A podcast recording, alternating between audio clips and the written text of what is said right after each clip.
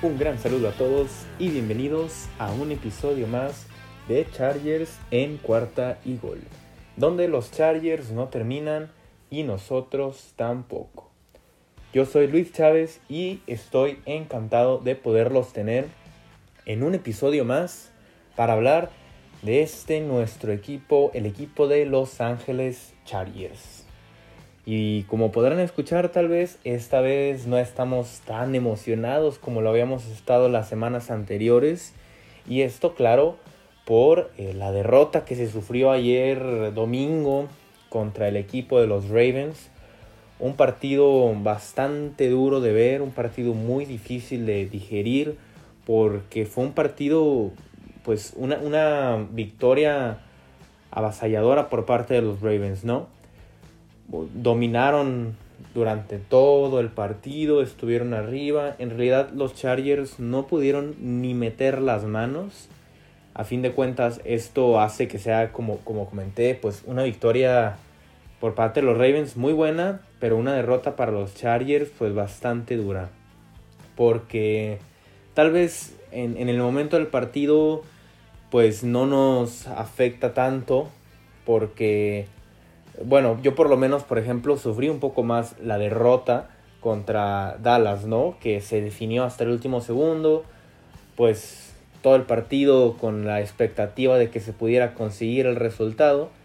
Y este partido, pues sí, es también eh, otro tipo de decepción, si lo podemos decir así, pero por lo menos, pues desde el principio, ¿no? Se vio que, los, que los Ravens iban a poder dominar.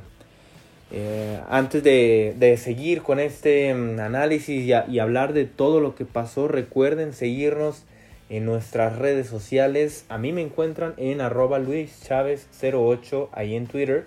Y también en Twitter pueden seguir a la cuenta de este programa que es arroba cuarta y gol chargers.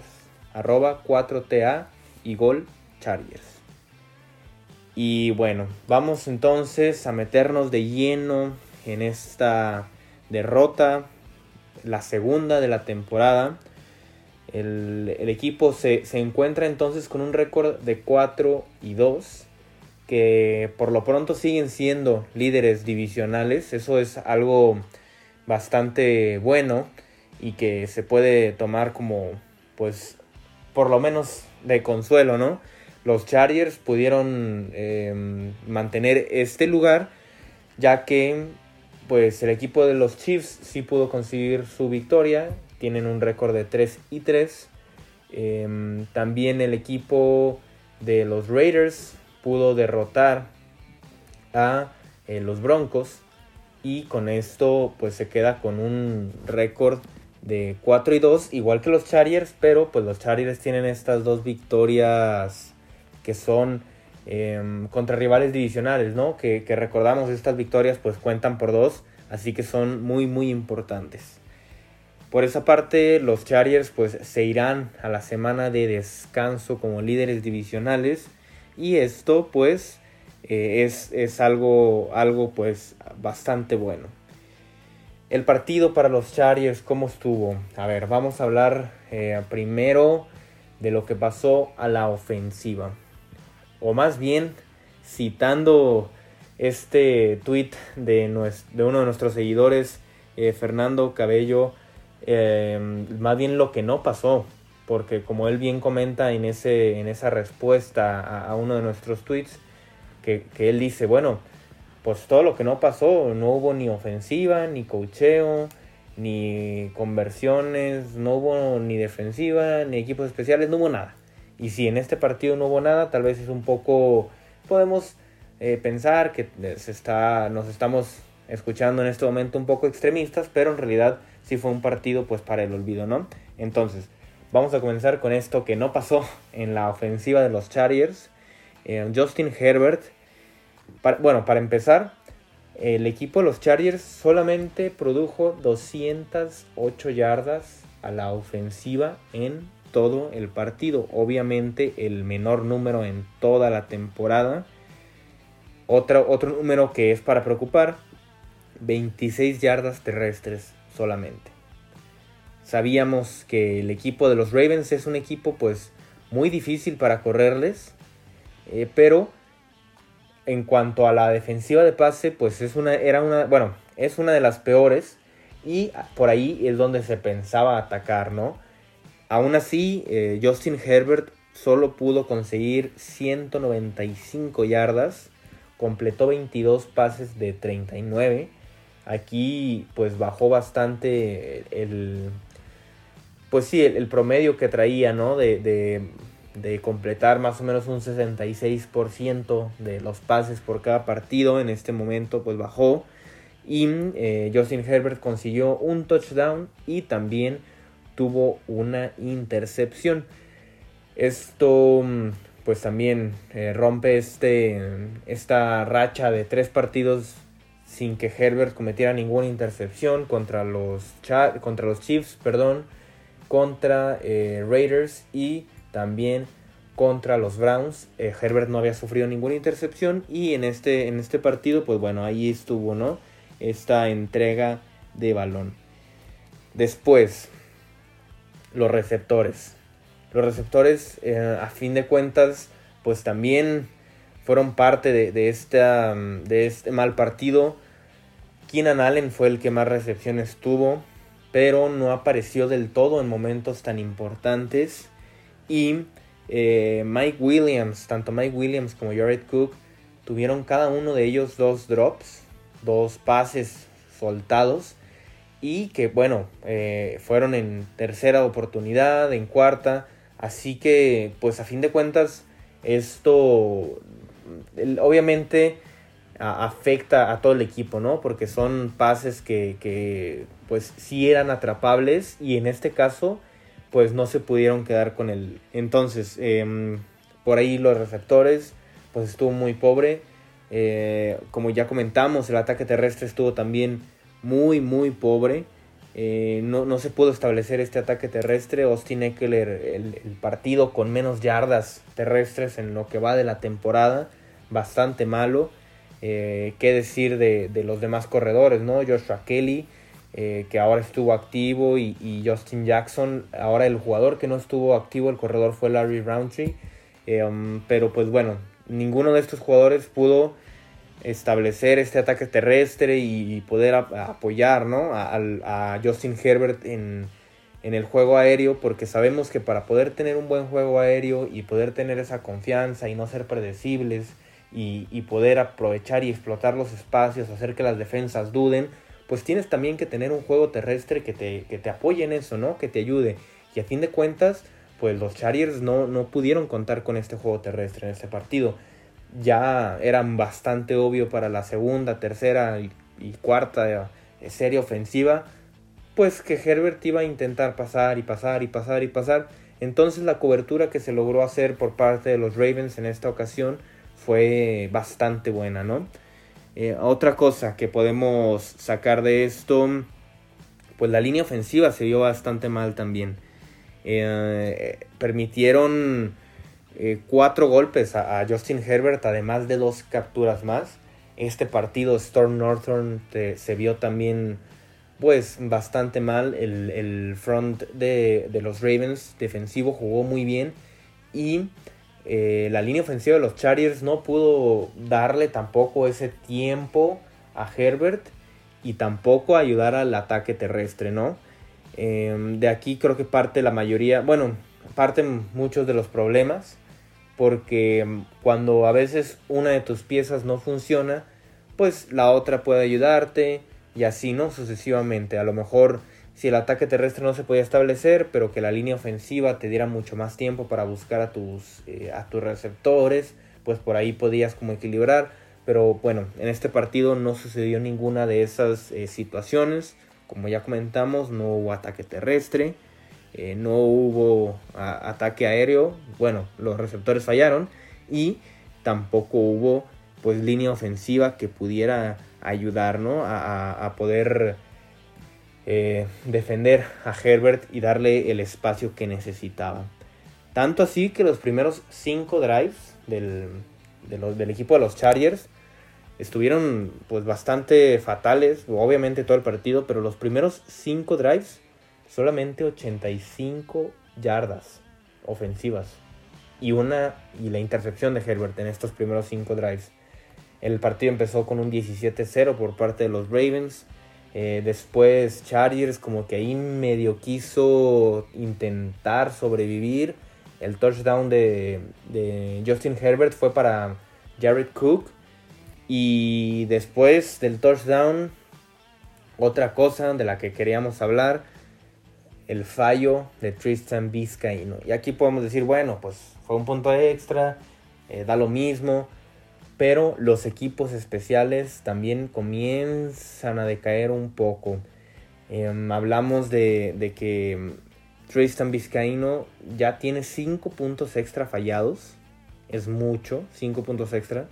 Em, por ahí podíamos eh, observar en las redes sociales, ¿no? Que el, el peor, em, pues sí, el, el, mayor número más bien de, de, fallos de puntos extra es de 7 en una temporada y Vizcaíno ya lleva 5 y estamos a un tercio de la temporada.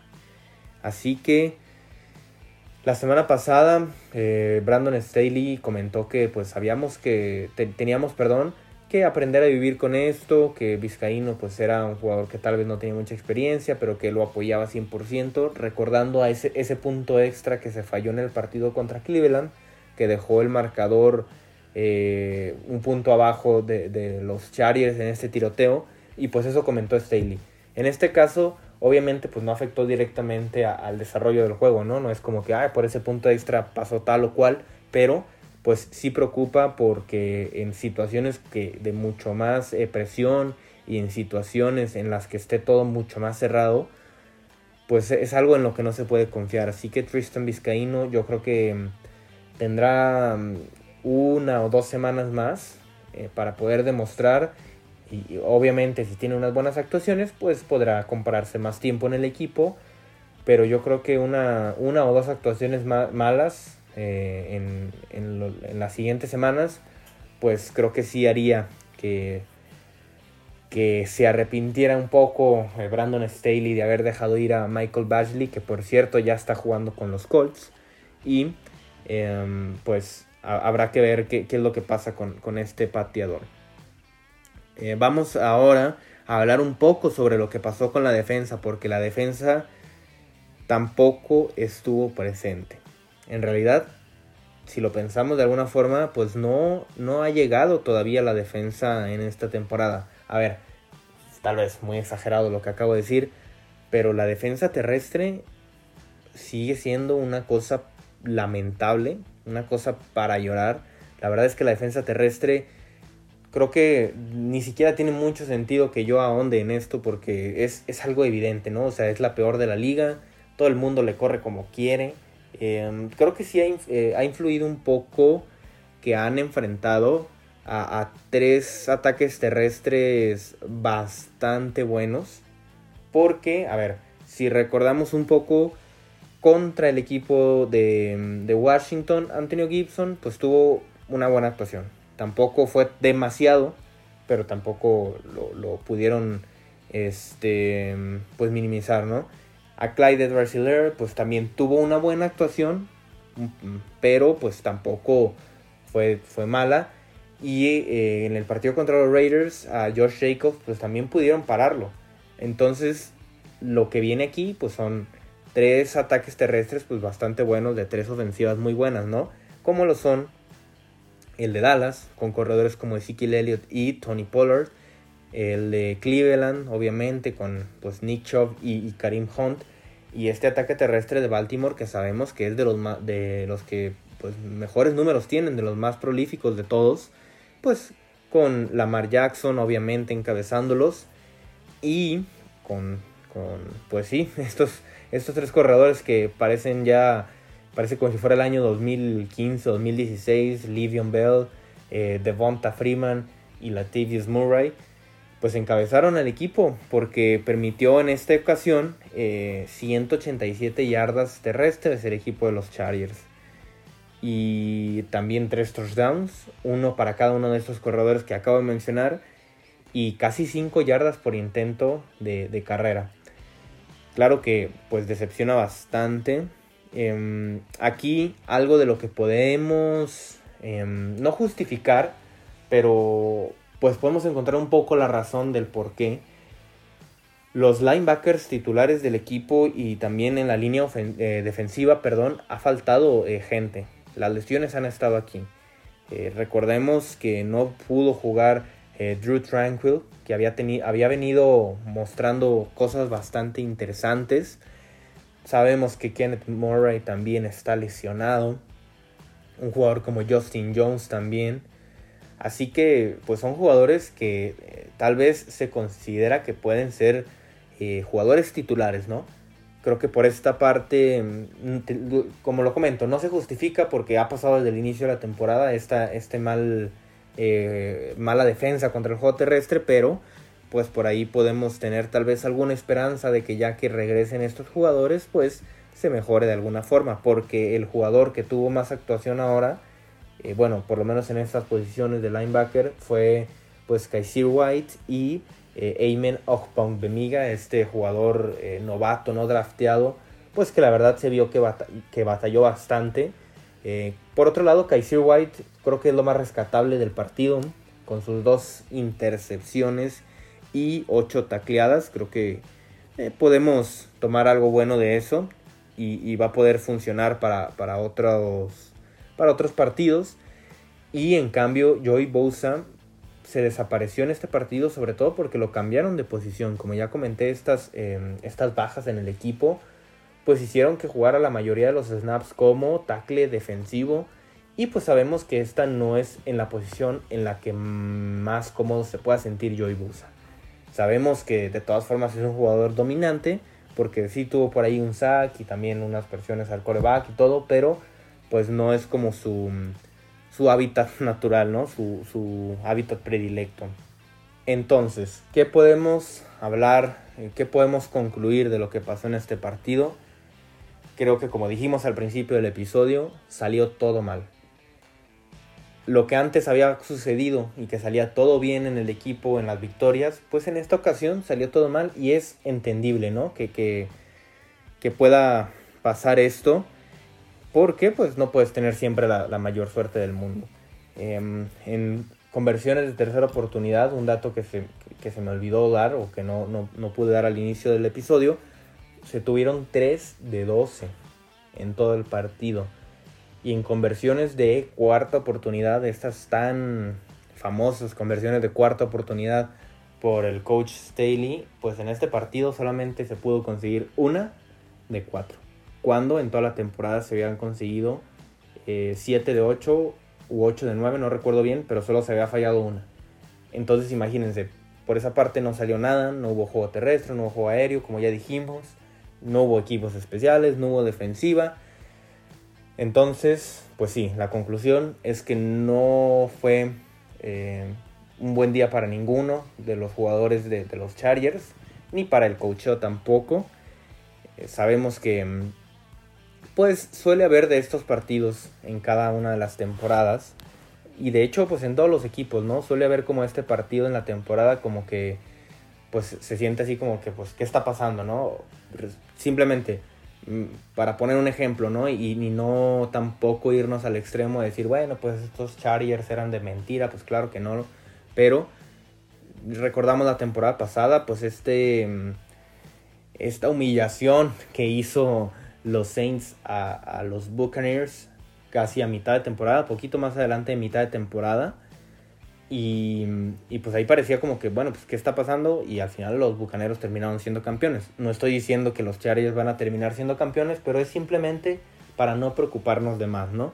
Porque bien lo comenta eh, Derwin James, él dice en su conferencia de prensa, dice, oigan, pues estamos 4-2.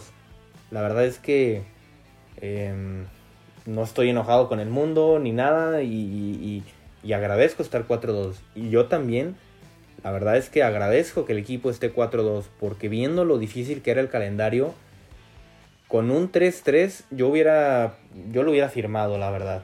Con un 2-4 pues hubieras dicho a lo mejor como que bueno, pues no era lo ideal, pero pues ahí vamos. Y un 4-2 pues era así como wow, pues se pudo ganar ante varios, bueno, hasta a, bastantes equipos buenos y a fin de cuentas pues se logró este 4-2.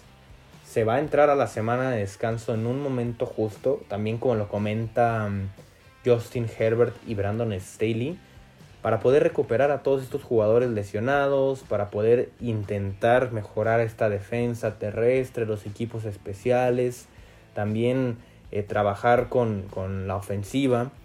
Eh, incluso Mike Williams, sabemos que jugó un poco tocado, entonces también para que pueda recuperarse al 100 y ah, para que el equipo pueda volver pues completamente sano, además de que pues hay una buena noticia, ¿no? Porque el equipo, eh, según según el, calendario que tiene, pues tienen el cuarto calendario pues más accesible de toda la liga por lo que resta de la temporada después de la semana de bye, ¿no?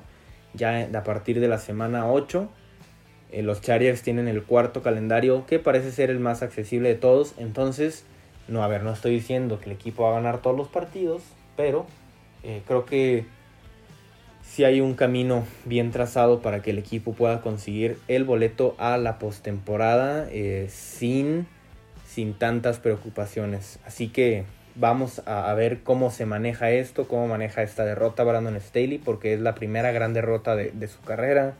Tanto él como head coach, cómo manejarlo anímicamente, a cómo poder levantar a sus jugadores, ¿no?